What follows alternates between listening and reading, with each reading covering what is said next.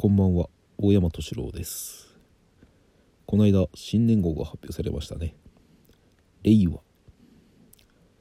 ついに平成も来月今月で終わりですね。まあ平成31年。平成元年31年前は中学生だった僕ももう今では立派な中年です。えー、まあそれとは別にですね4月といえば新年度あ就職して働き始めている皆さんもいらっしゃると思いますけどまあ私がですね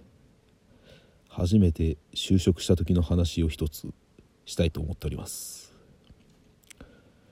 まあ私は最初に就職したのはですねとある旅館のまあ調理場に就職したんですけどまあ今で言うブラック企業。まあ当時はですねそんな言葉もなくそれが当たり前だと思って働いてたんですけどまあ住み込みで働いて朝は5時半起きて調理場へ行きいろいろ準備をしてでえー、まあ旅館ですんで泊まってるお客さんがいるんでそうですね。あの朝食の準備をしてそれを並べてでそれが終わって10時ぐらいにですねあの朝食兼昼飯を食べるんですけどうんまずあのそのご飯を食べる時もですねあのまずみんなで集まって料理長が来るまで待ってで料理長が来てでみんなで「いただきます」を言って料理長が一口食べて「うんお前ら食べていいぞ」って言われたら食べるっていうなんだこのわけのわからない世界はだと思いながら生活しておりました。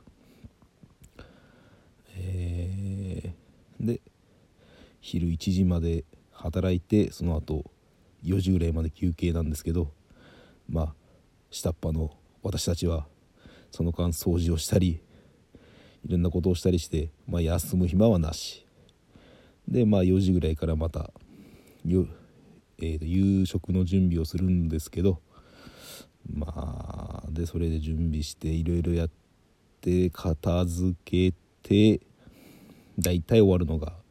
毎日9時8時9時ですかね。で忙しい時はもう12時深夜12時になるまで働いてましたね。まあ若かったこともあったんで別にそんな辛いとかきついとか思ったことはないんですけどでまあそんな仕事を毎日やって休みは1週間に1回。で休みの日っていうか休みがですねこれがいつになるかわからないんですあの調理場に料理長が来て